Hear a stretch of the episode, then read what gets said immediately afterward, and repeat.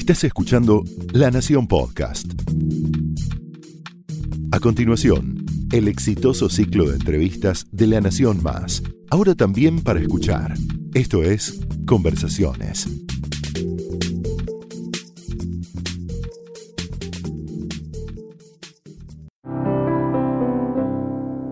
Luis, ¿cómo estás? Un placer recibirte aquí. Muchas gracias. Un placer conocerte además, después de tantos años de carrera tuya y mía. Claro. También no, no te he conocido. En alguna filmación nos hemos visto, nos hemos cruzado hace muchísimos años. Es posible, claro. Quería Gracias por la invitación, además. Bueno, Estás, eh, lo que te trae a la actualidad del cine es eh, mi obra maestra, sí. la película de Duprat, en la que compones a un pintor. Y lo primero que te quiero preguntar es si percibiste en el rodaje o en la investigación que pudiste haber hecho alguna familiaridad entre el modo en que trabaja el pintor y el modo en que lo hace el actor. Sí, es, grande la diferencia. Es una diferencia de, primero básica. El, el- el- el pintor es un... Uno presume que es un artista. Los actores, yo creo que no somos artistas, somos intérpretes. Esa es una primera y básica diferencia. Y en segundo lugar, el pintor puede ejercitarse como tal en cualquier momento, cuando quiera, el día que quiera, donde quiera y como quiera.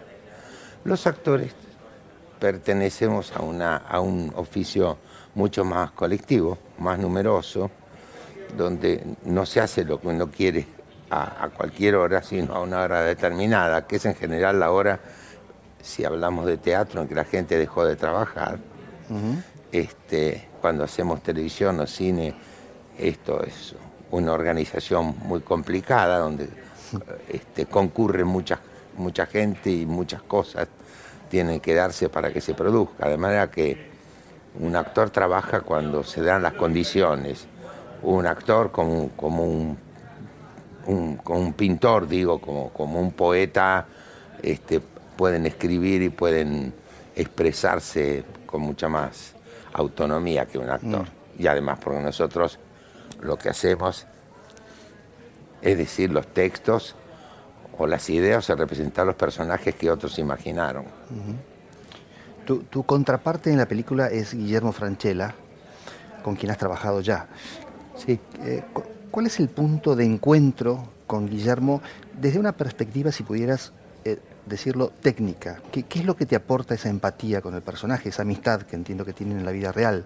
¿Cómo se resuelve en la actuación, en el oficio? Eso, se, va resolviendo a veces por, por razones im- imprevisibles cuando te encontrás con alguien, con un actor que no conoces y se, y se, y se produce una cierta empatía, una sintonía en los, en los tiempos, en las, en las, en las complicidades. En el caso de Guillermo no es así porque nos conocemos, ya trabajamos juntos, él es un gran actor de comedia este, y, y ya nos ejercitamos, de modo que en el caso de esta película, eh, los, los tiempos felizmente fueron distintos. Esta es una película que se ensayó mucho, como ninguna otra película de mi vida. Ajá. Sí, lo cual significó varias cosas. Uno, que el, el- el- el autor más el productor pudieron pulir este, mucho más los, algunos, algunos diálogos, darle riqueza coloquial a esos diálogos. Empezamos a reconocerlos por lo que nos pedían, lo pe- pedía Gastón Duprat, y lo que conversábamos nosotros, fuimos acercándonos a esos personajes, contando desde ya con una suerte de complicidad profesional este, que nos permite darnos el lugar a cada uno, respetarnos y, que hay un cierto grado también, por qué no decirlo, de, de admiración por lo que hace uno o el otro y esto crea una, un, un clima muy grato para, para trabajar, muy, muy grato. Cuando decís que Guillermo es un gran comediante, sin duda lo es y sin duda también lo sos vos. ¿Qué, qué es lo que define un gran comediante? ¿Qué pedís de un gran comediante? Un gran comediante tiene que ser un actor, en principio, con su expresividad acotada, la tiene que manejar muy bien, porque la comedia, a diferencia de la comicidad, este, trata de contar las historias en un tono este, más discreto, más, este, más subjetivo, y porque además la comedia no se vale de chistes, la comedia encuentra su riqueza y el efecto en el público más que en el qué, en el cómo se hacen. ¿no? De modo que se necesita tener primero la convicción de que uno es capaz de, arrancar una sonrisa a alguien sin hacer una morisqueta. Y en eso tiene mucho que ver los tiempos el tempo que, tiene una réplica o en el momento en que se dice y con, y con, con, la, con el tono en que se dice. Me parece que es ahí uno, uno en la comedia se ríe de lo que, de lo que pasa, no del chiste. Y esta me parece que es la, la diferencia básica. Y en esta película hay mucho de eso, en que me imagino que la gente, yo no vi la película con público, todavía la, voy a ver ahora en, pocas horas. Este, pero el público entiende más de lo que nosotros creemos. El, público es más útil, es más inteligente, el público de teatro, de cine, lo, que sea, de manera que ahí, nos, como nos, nos pasa en el teatro, que ensayamos durante meses una obra y de repente el público reacciona de una manera que ni nosotros los actores, ni el escenógrafo, ni el director imaginar que podía pasar eso. Mm. De modo que será por la atención que pone el público en, esas cosas y porque percibe los pequeños detalles. Y en esta película hay, algunas cosas de esas que son un buen ejemplo, ¿no? Me parece. Hay una línea interna de la película que es la relación que mantiene tu personaje, el pintor, con una suerte de discípulo. No, no vamos a develar nada aquí sobre eso. Eh, vos, no enseñaste actuación, ¿o sí? No. ¿Y por qué? Porque yo tuve grandes maestros en mi vida. A ver. ¿Eh? Lo tuve el conservatorio, lo tuve a Néstor Nocera, a Osvaldo Bonet, a Saulo Benavente, a Luis Diego Pedreira. He tenido cuatro académicos de la lengua como profesores.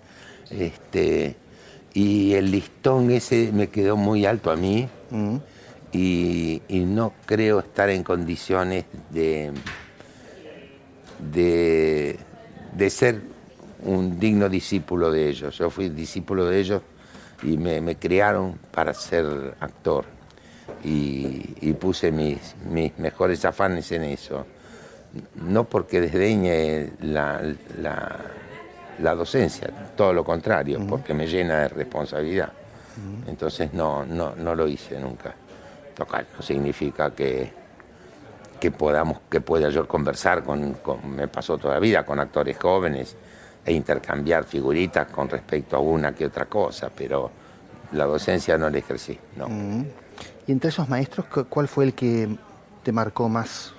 El de primer año, Néstor Nochera, Nochera sería. ¿eh? Nochera. Mm. Sí, que fue el más grande de los tantísimos egresados del, entonces conservatorio, después Escuela Nacional de Arte Dramático, todos los que fuimos discípulos de él nos te dirán lo mismo. Fue el, mejor maestro de primer año del mundo. ¿Y, qué, si pudieras ser más preciso, qué recordás de él? ¿Cuál fue su gran enseñanza?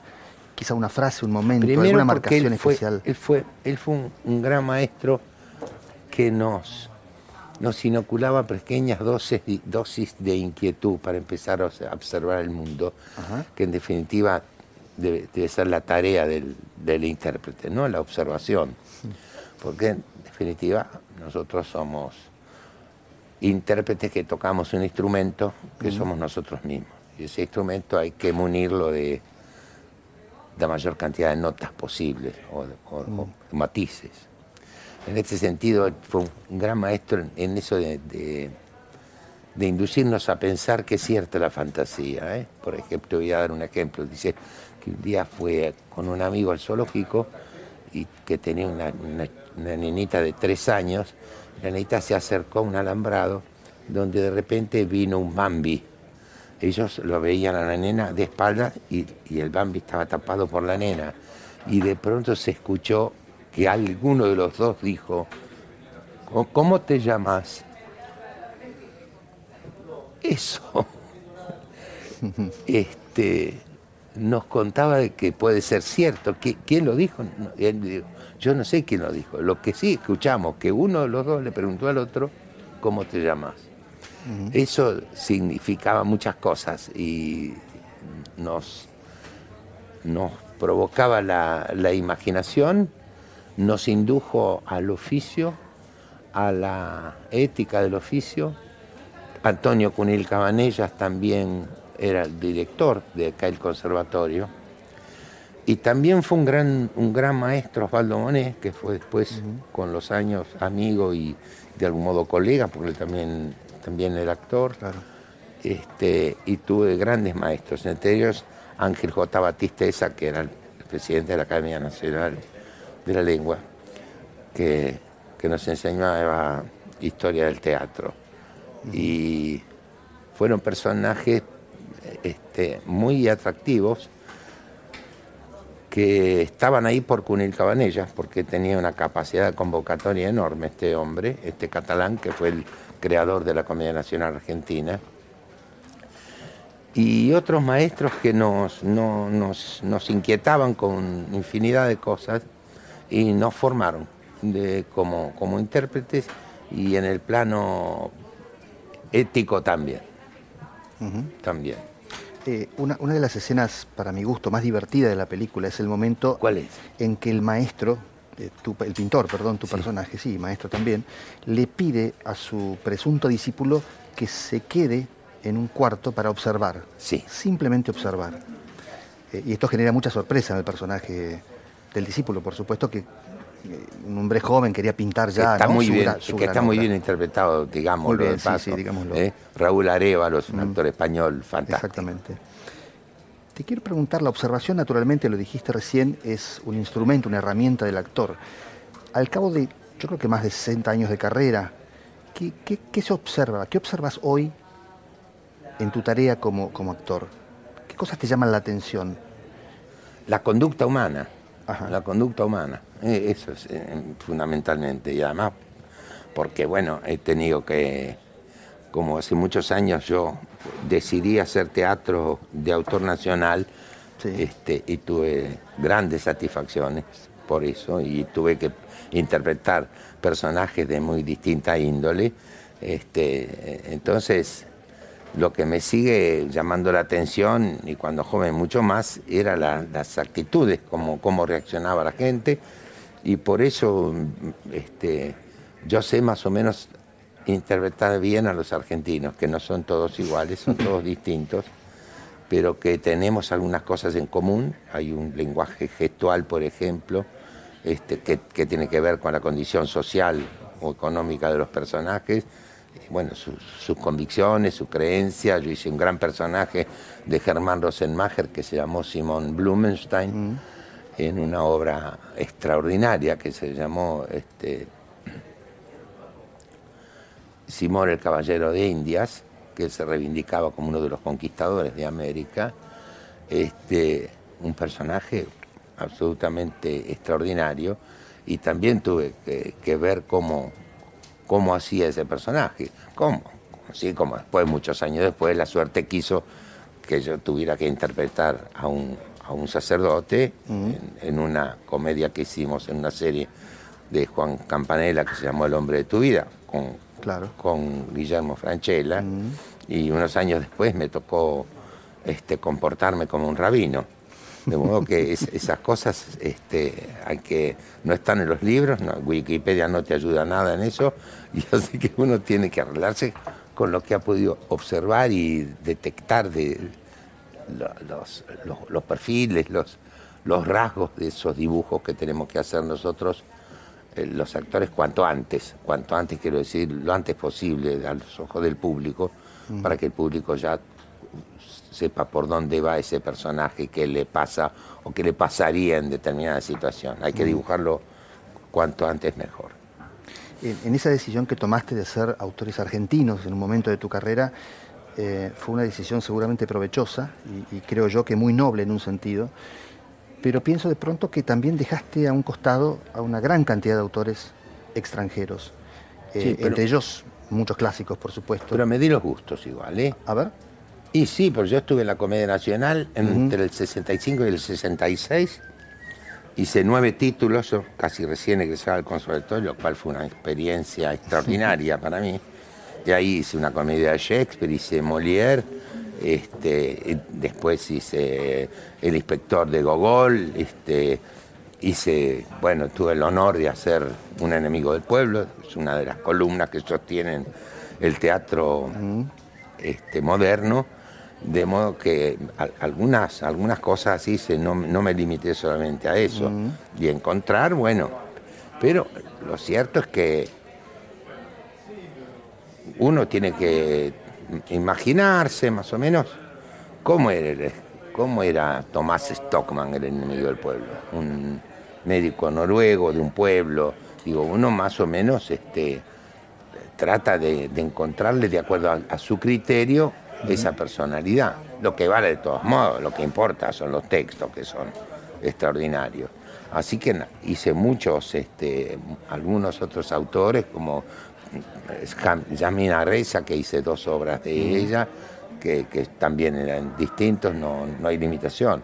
Pero me parece que tampoco hay limitación la decisión que yo tomé de hacer personajes de, de autores argentinos, porque incluso eso significó que, salvo el caso de un enemigo del pueblo, yo no, no- no pude desear personajes, porque los personajes fueron apareciendo. Digo, el personaje que yo hice en darse cuenta no lo conocía hasta que apareció ese, ese proyecto. Y, y bueno, ha- había que, que hacerlo, como no supe nunca que iba a ser el gallego Soto, un, un gallego de 21 años, este, anarquista de, de profesión casi, un personaje fantástico. ¿La Patagonia Rebelde es tu película más importante vista desde No hoy? sé, es una película importante, Mm, no sé sin si duda. es mi película más importante, es una película muy importante, sí, sin duda, sin duda, sin duda. Pero bueno, he hecho otras películas que también fueron muy significativas para mí. Eso quería saber, para vos íntimamente hubo alguna, quizá no tan conocida por todos, que te haya tocado especialmente? Una muy importante para mí, bueno, Darse cuenta fue una película importante porque fue el regreso al cine después de, de la, de la dictadura, de Claro. ocho años de ostracismo. Muy importante y creo que además es una gran película. Y hay otra película por, que, que- que nosotros le hicimos previamente en el teatro, que fue Made in Lanús, y la película se llama Made in Claro. Argentina, Mm. que creo que es una película importante porque acaso sea el único testimonio de cine o de teatro de la transición democrática en la sociedad, ¿no? que, nos que nos pasaba en el año 84, 85 este, en Argentina. Y para eso hacía falta el talento de Nelly Fernández Tiscornia, que lo tenía, y, y le alcanzó para hacer eso. ¿Te sigue doliendo al cabo de tanto tiempo el exilio? Él Exilio. El exilio es un dolor que no, que no yo lo, lo pude resolver, pero eh, es una cosa que me sigue conmoviendo. Digo, las historias que a menudo leo en los periódicos que pasa por, con la gente de Venezuela. Yo antes de ayer leí que había un grupo de gente que iban a venir a pie de Venezuela a la Argentina. Una cosa indescriptible ese, ese desgarramiento, es in- in- indescriptible. Es una cosa que me, me- me pesó siempre y bueno, traté de resolverla lo antes que pude. Yo estuve nada más que 10 meses en el exilio. Después volví este, en contra de lo que aconsejaba el sentido común. Em, hay un momento en la película en el que la crítica cobra una, una presencia Sí. singular. Y te quiero proponer el ejercicio, a modo de broma, o, o no tanto quizá, eh, de que detectes cuál fue un trabajo propio, un trabajo tuyo como actor en el cine o quizá en el teatro, que de pronto no te haya resultado tan, tan afortunado, que te hayas quedado con algo pendiente allí. Si fueses vos el crítico de vos mismo. No, porque eh, yo, yo empecé el teatro cuando todavía no, no había video portátil, había fotografías en blanco y negro. y lo único que quedaban eran las críticas. Entonces yo las coleccioné, las críticas, de mi, primer espectáculo hasta, hasta ahora. Porque era lo, era lo que quedaba, de modo que me encontré con un poco de todo. Este, y no porque me lo haya propuesto, sino porque así surgió. Este, las, buenas críticas, las críticas elogiosas, este, yo las agradecía en, fuero íntimo, me, hacían bien, porque sobre todo uno piensa que el, crítico de teatro, por ejemplo, es como un inductor para el espectador, es un, es un guía, lo, orienta más o menos sobre qué es lo que puede ir a ver. Claro. Eh, y en ese sentido es lo que nos importaba. Esto lo tengo claro, nosotros hacemos, lo que hacemos lo hacemos para el público, el destinatario es ese. De modo que nunca tuve ninguna controversia con ningún con ningún crítico, no, no me pasa lo que le ha pasado a mi personaje, este, que está muy enojado, está enojado este con todos, este, y tampoco nunca, nunca tuve ninguna controversia, ni llamado, ni comentario, como tampoco lo hice este, cuando fui objeto de, elogios. Me pareció que era el derecho del crítico decir lo que le parecía, si estaba bien, bien y si estaba mal, mal. Pero he sido bastante respetuoso por el hecho de guardar. Hoy en día ya parecen algunas piezas de, piezas de museo, como viejos testimonios de una época en que se le dedicaba, tenía, me parece que tenía más espacio en los diarios y en las revistas, las críticas de teatro y eso es bueno tenerlo. Sin duda. En algún momento, en algún pasaje de la película, tu personaje eh, se plantea que no creo que, recuerdo esto, que nunca ha hecho algo que le sirva a los demás. Bueno. Y yo me pregunto, ¿qué ocurrirá en tu caso? Em, he hecho, le he hecho esta pregunta a algunos actores a los que admiro, que es la siguiente, y es si, si ustedes se dan cuenta de a riesgo de ser pretencioso, de la felicidad que le dan a los demás. ¿Cuánta conciencia propia hay de ese gesto? No, sí, en el caso nuestro yo, yo lo registro, sí. Así como, como registramos también en, algún momento de nuestra, de nuestra vida la, indiferencia, pero mm. lo, que nosotros, lo que nosotros podemos dejarle al público, este, que en muchas oportunidades nos lo dicen con, la palabra gracias, este, no es ni más ni menos que un recuerdo, ni un momento lindo. digamos, son bienes intangibles los que nosotros este, eh, distribuimos cuando, cuando lo podemos hacer. Que no es poca cosa, efectivamente, no es poca cosa. Pero lo que le dice el personaje a este, a este chico que quiere ofrecerse como discípulo de él, él está en un pésimo momento de su vida, y entonces llega a decirle, ¿por qué no haces algo que le sirva a la gente? No pintar. Pintar le puede resultar agradable un rato, este señor en una vez se compra el cuadro, pero, pero algo que le sirva a la gente. Y lo bonito que tiene esta penosa manifestación es que el muchacho le hace caso y lo toma al, pie de la letra. Este, esta sugerencia de mi personaje, contrariamente a, lo que, a la intención que tenía él cuando lo dijo.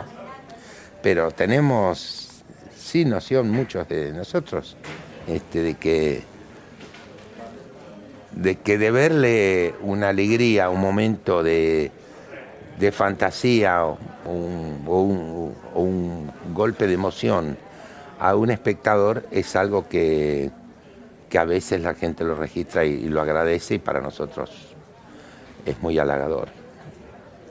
Y nos, y nos llena de, más responsabilidad todavía. ¿Y qué cosas te hacen feliz ahora, al cabo de una vida como la que has tenido? Una de las cosas que me hace feliz, que la tengo bastante presente, es que yo de, muy pibe tenía ganas de ser actor, terminé el secundario, gracias a un compañero fui a, Las Heras y Callao y ahí, ahí, porque él me dijo, mira, yo estoy estudiando clarinete, pero hay un lugar ahí eh, que me parece que enseñan a ser actores. Era el Conservatorio Nacional de Música y Arte Escénico. Y como yo quería ser actor con la pretensión de, vivir de ese trabajo, porque yo veía mucho cine argentino, escuchaba mucha radio, cuando en la radio había ficción, este, dijo, eh, si pudiera yo vivir de esto, tanto mejor. Pero igual, para eso hay que prepararse. Y, tuve esa suerte enorme de ir al conservatorio. Y la cosa que me da la alegría es haber elegido este oficio y, seguir viviendo de él. Es una de las cosas que me, que me alegran. Con sus más y sus menos, con sus momentos de brillo, sus momentos oscuros, con las dificultades. Pero bueno, son cosas de la, que, pasan en la vida y que uno tiene que, asumirlas. Este, y después las otras cosas son cosas muy sencillas. Yo soy un hombre simple, este, de modo que fui, fui criado de la misma manera y una cosa que a mí me alegra un, poco cada día, que es sentarme a la mesa a comer, si es acompañado mejor, si es con la familia mejor todavía pero la ceremonia de, la cena, de la comida, con una copa de vino delante, es una cosa que a mí me, hace bien. Me, hace bien, creo que es importante, ¿no? Este, aunque se haga, y sobre todo si se puede hacer todos los días. Un placer, Luis. Gracias, gracias por Gracias, ¿eh? Gracias. A vos.